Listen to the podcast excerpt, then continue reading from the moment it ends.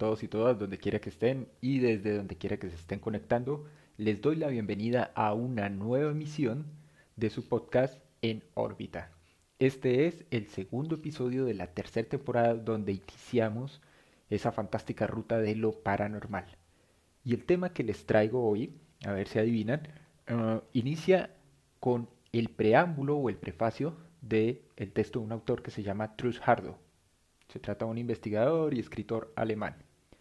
Y dice, cito, Siempre hay situaciones en la vida que nos parecen conocidas, paisajes que nos son extrañamente familiares, a pesar de que los vemos por primera vez, personas que nos son cercanas de inmediato, a pesar de que nunca las habíamos visto antes, y habilidades que desde un principio nos son extremadamente sencillas.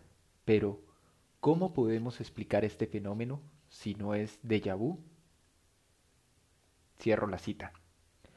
Así es, queridos oyentes, el tema que traigo para hoy es el de la reencarnación, vidas pasadas, metempsicosis y el séptimo arte o el cine. Ustedes dirán, ok, ¿cuál es la relación? Sencillo. Si recuerdan los primeros episodios y para los que son nuevos eh, y que recién aterrizan en órbita, los invito a que escuchen la primera y segunda temporada temas bastante fascinantes, muy buenos. Y en uno de estos hablaba de eh, ficción y realidad y de cómo el cine logra representar perfectamente eh, parte de ese imaginario colectivo, de ese inconsciente colectivo, de esos arquetipos y figuras primigenias que todos tenemos. Entonces, ¿qué mejor que traer a colación esas representaciones que el séptimo arte ha logrado plasmar muy bien en pantalla y ha logrado hacer una representación de esa noción intrínseca que manejan algunos, otros no tanto, acerca de la reencarnación. Si bien es cierto que entrada eso representa un problema, eh, o más bien una resistencia mental, diría yo, eh, que es lo que obviamente pues, he, aprendido a lo largo de estos años de interacción con diferentes personas, con diferentes eh, culturas y formación, digámoslo, religiosa, considero que eso también actúa a veces como una especie de dique de contención cuando uno se declara o se etiqueta de X o Y religión o denominación o credo, automáticamente entonces se cierra a la posibilidad de cosas nuevas y no solo eso, sino que crea una interposición entre un mundo mucho más amplio, abierto y desconocido de lo que estamos dispuestos a admitir y la realidad de ciertos fenómenos. Y creo que eh, ocurre tal cual en el caso de la reencarnación. Hay aparentemente una amplia exposición y un bagaje bastante eh, amplio dentro del campo de la parapsicología y ya de ciertas disciplinas como por ejemplo eh, la psiquiatría puntualmente acerca de eso, de desentrañar eso que es eh, las vidas pasadas, no porque se considere propiamente, digamos, una alteración psíquica o de la psique del individuo, del hombre o de la mujer, sino porque pareciera chocar un poco contra lo que determina la evidencia científica en términos de eh, alucinaciones, ilusiones eh, y va más allá de una simple elaboración mental, ciertamente. Cuando hay tantos datos, tantos detalles y tanta información que a través, por ejemplo, de un principio de verificación de esos datos, cotejados en el tiempo, pues se puede checar, descartar, decir sí, ok, es real o definitivamente no lo es. ¿sí? Eh, el cine creo que definitivamente pues representa muy bien no solo nuestra fobia, nuestros miedos más internos, sino que también plasma intereses, sensaciones y percepciones o aprensiones acerca de las cosas.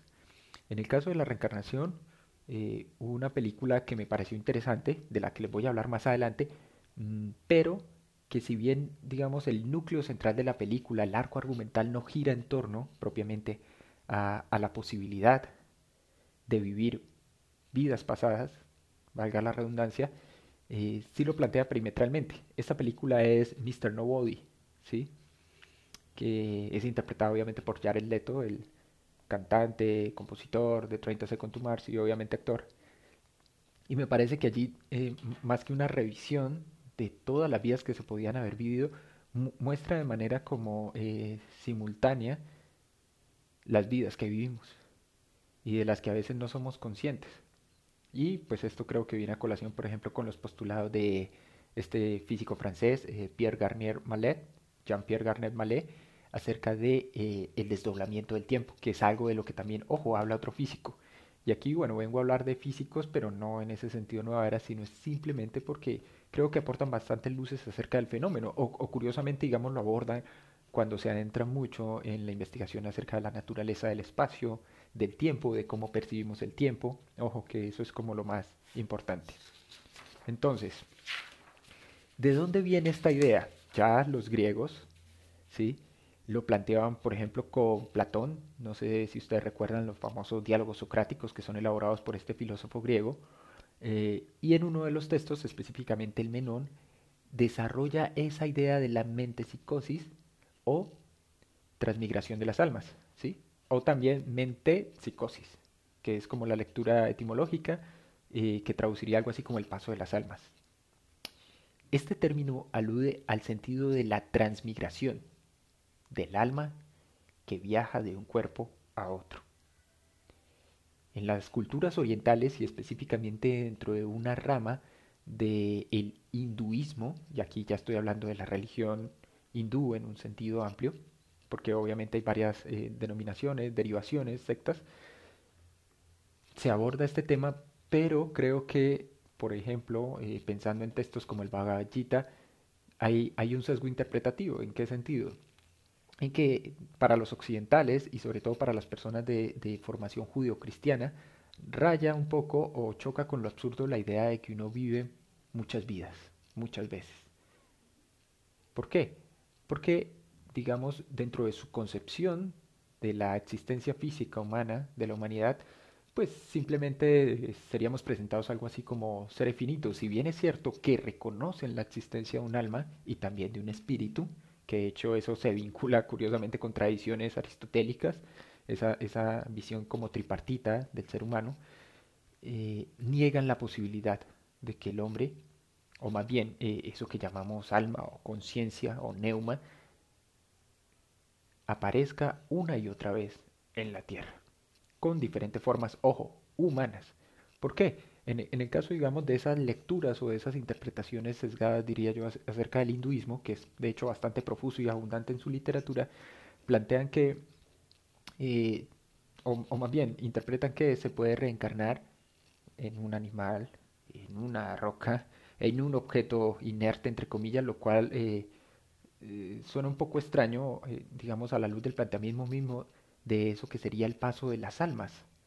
Si se trata de un proceso de aprendizaje continuo, que es como lo plantean otras vertientes y otras escuelas, entonces definitivamente venimos muchas veces y es necesario la experiencia humana y en ese sentido habitar un cuerpo humano para poder tener esas, no, digamos, no la sensación de continuidad obviamente, pero sí la posibilidad de acceder a la experiencia humana que finalmente es la que permite como ese feedback y nos, nos, nos ayuda a ese proceso de aprendizaje, ¿cierto?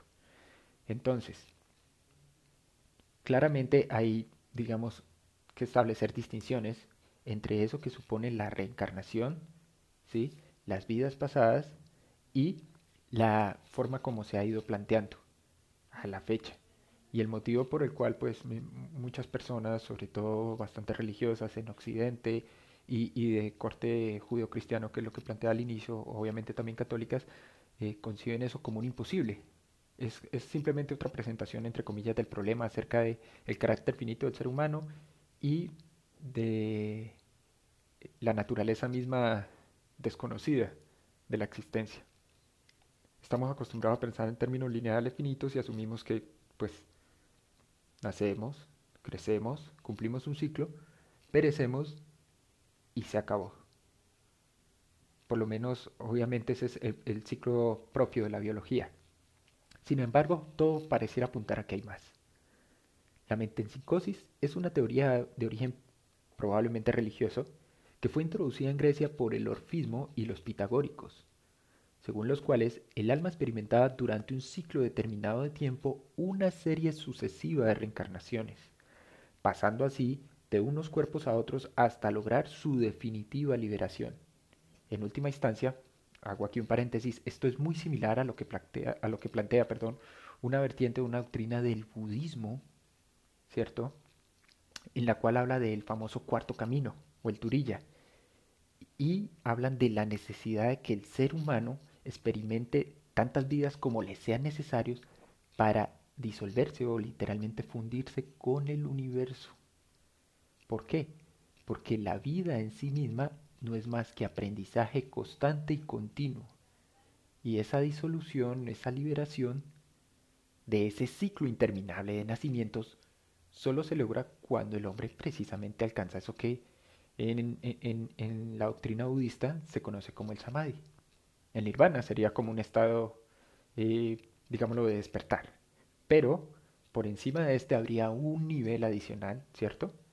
Que es el samadhi, que, que supone la liberación o la disolución de uno con todo lo que existe. En fin, volviendo. Entonces, decíamos, eh, eh, orfismo y escuelas pitagóricas. Eh, hablaban de ese ciclo determinado de tiempo en el cual, bueno, se experimentaban sucesivas reencarnaciones, donde se pasaba de unos cuerpos a otros hasta lograr la definitiva liberación. También es conocida como una teoría de transmigración de almas.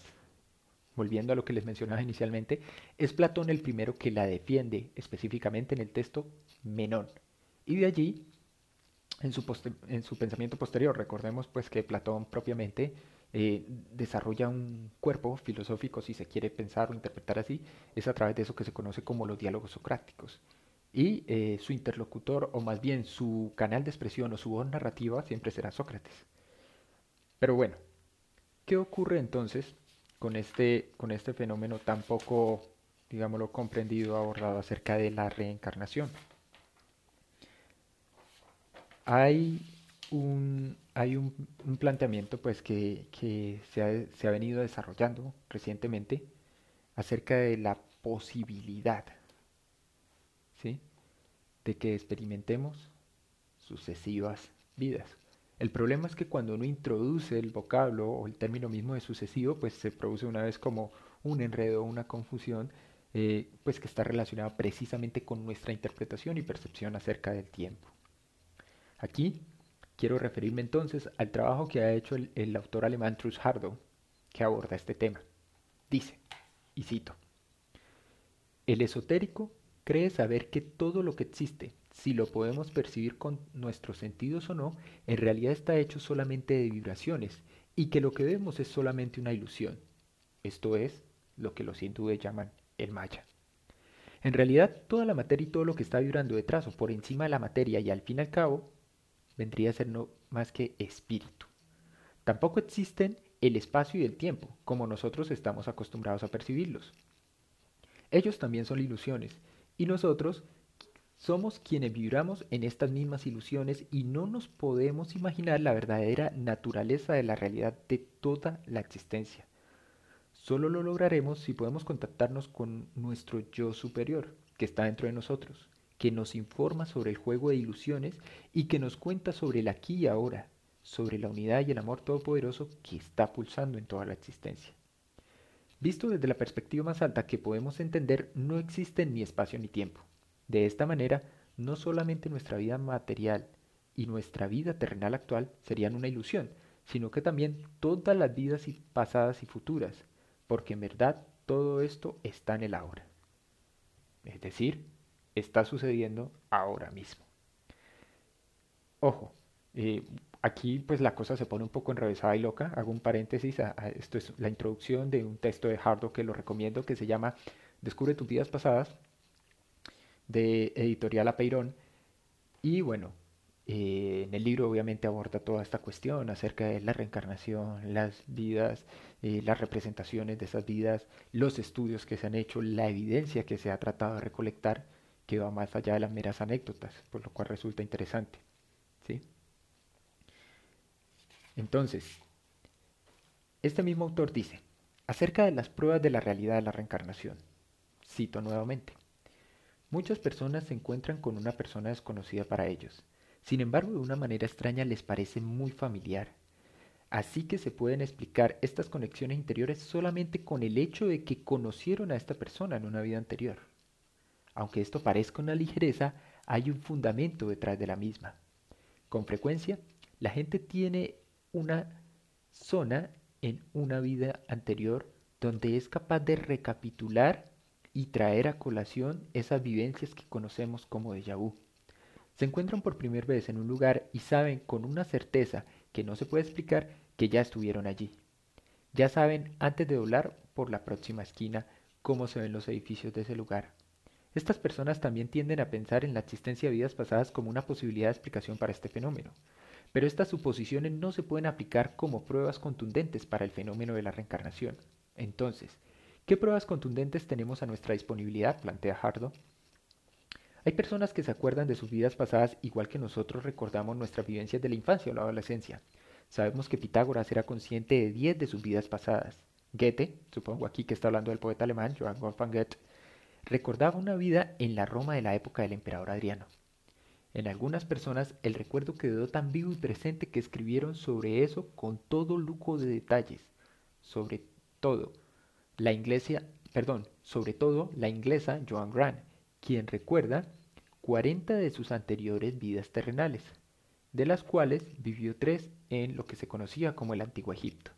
Sus recuerdos eran tan precisos que hasta algunos egiptólogos arqueólogos recurren a ella, quien en esta vida nunca se ha ocupado mucho de Egipto, para pedir información sobre la letra, la pronunciación, símbolos, costumbres y religión de esta antigua cultura.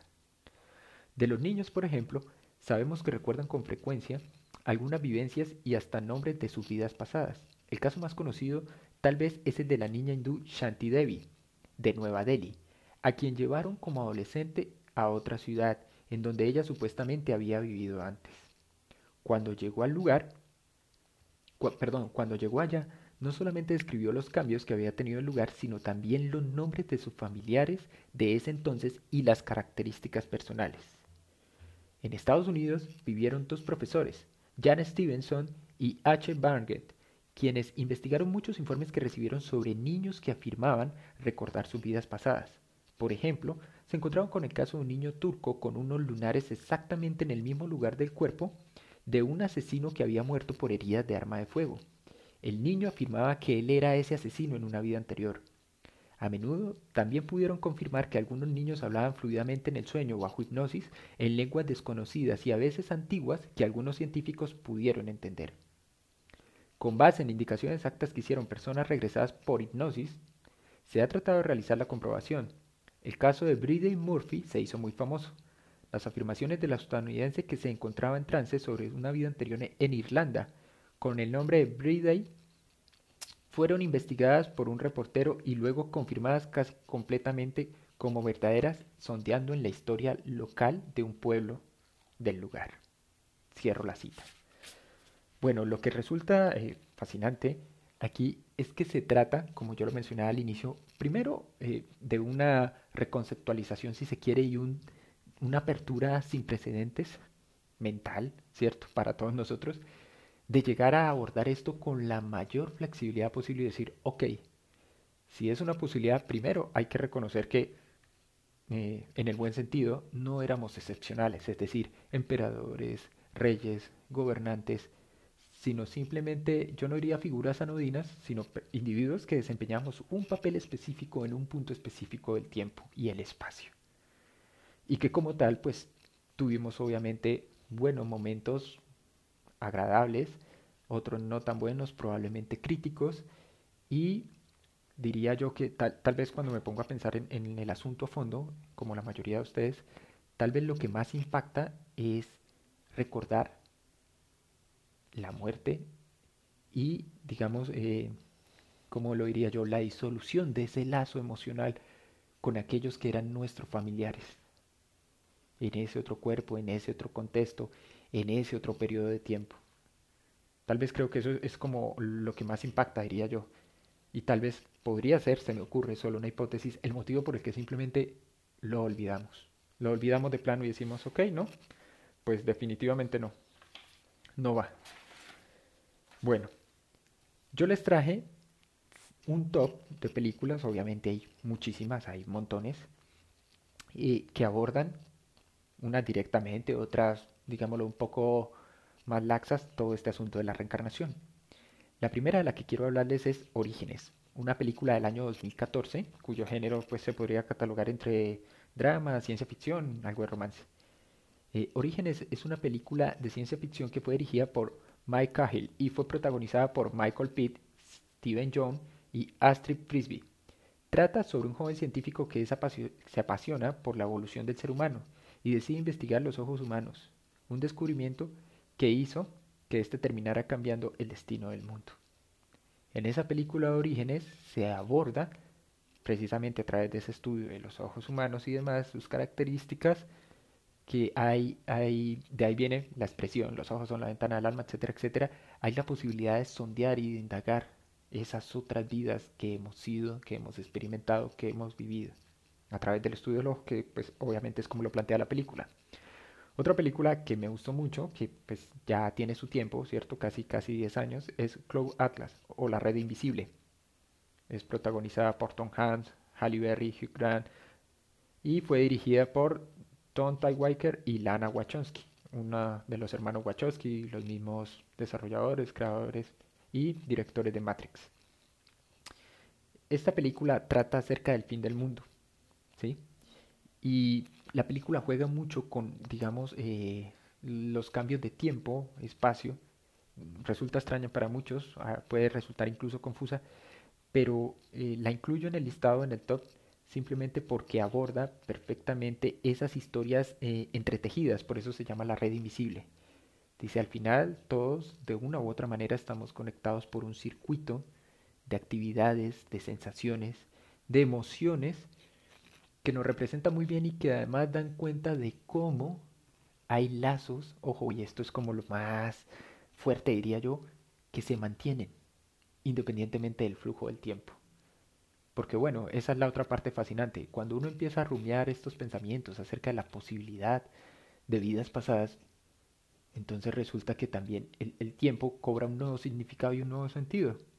Ya no es el tiempo finito que todos interpretamos y conocemos de, ok, la rutina, nos despertamos, comemos, eh, trabajamos, dormimos, descansamos, nos divertimos, etcétera, etcétera, hasta el final de nuestros días físicos o de nuestra existencia física, sino que más bien se convierte en un tiempo, eh, así suene algo contradictorio, atemporal. Es, es como un flujo indeterminado en el cual se entremezcla, se entreteje pasado, presente y futuro, que de hecho no es muy distinto, por ejemplo, de la visión que plantea una rama específica de la física, que es la mecánica cuántica, acerca de la naturaleza misma de la realidad, del espacio y el tiempo. Eh, bueno, entre las otras películas que quería mencionarles está Más allá de los sueños con Robin Williams, en la cual, como ustedes recordarán, el personaje femenino o la esposa, eh, la actriz que interpreta a la esposa del personaje de Robin Williams, fallece y empieza la búsqueda o el descenso de este para buscarla y tratar de liberarla porque se ha suicidado. Y como ya recordarán muchos o sabrán algunos, el suicidio dentro de las tradiciones de, corte judío-cristiano está mal visto, porque es penado como una especie de castigo, en el cual el alma, cuando deja el cuerpo del suicida, comienza a padecer una serie de tormentos y sufrimientos, y bueno, yo pienso aquí un poco tal vez en la representación de la Divina Comedia, eh, que hace, perdón, en la Divina Comedia Dante Alighieri, acerca del infierno y de sus diferentes eh, niveles porque creo que tratan de ilustrarlo más o menos en, en esta película de Más allá de los sueños, eh, en la que actúa Robin Williams. Esta película, bueno, eh, es de 1998, fue dirigida por Vincent Ward. Este, ¿Qué otra podría mencionarles acá? Bueno, hay una, obviamente, tal cual, el título de la misma Reencarnación, es de Misterio y Fantasía, es una película del 2004, eh, actúa allí Laura Bacall, Nicole Kidman, ¿sí? Esta película fue dirigida por Jonathan Glazer y más o menos podría decir que trata de una mujer que luego de que pierde a su esposo intenta retomar el curso de su vida natural, sin embargo se encuentra con un niño que afirma que él es su marido reencarnado. ¿Sí? Eh, entre el lapso o tiempo que pasa hay unas hipótesis que afirman que dependiendo del tipo de muerte que uno tenga, por ejemplo, en tiempo presente, aquí y ahora, eh, se va a tardar un lapso X de tiempo en volver a reencarnar o en hacer el tránsito a un nuevo cuerpo. ¿sí? Las estimaciones creo que rondan entre los seis meses y el año y medio. Puede esto sonar fantasioso o extraño, pero es, más o menos lo que los estudiosos del tema, incluido el mismo Trusardo del que les hablé ahorita, eh, plantean. ¿no? Y bueno, les traigo aquí una pequeña reseña acerca de eh, Mr. Nobody, que tal vez para mí es una de las películas que más me impactó es una película del 2009, es una producción franco-canadiense, aunque también, bueno, intervienen ahí belgas, alemanes en la película. El director es Jacob von Dormel, para los que no lo conocen muy bien.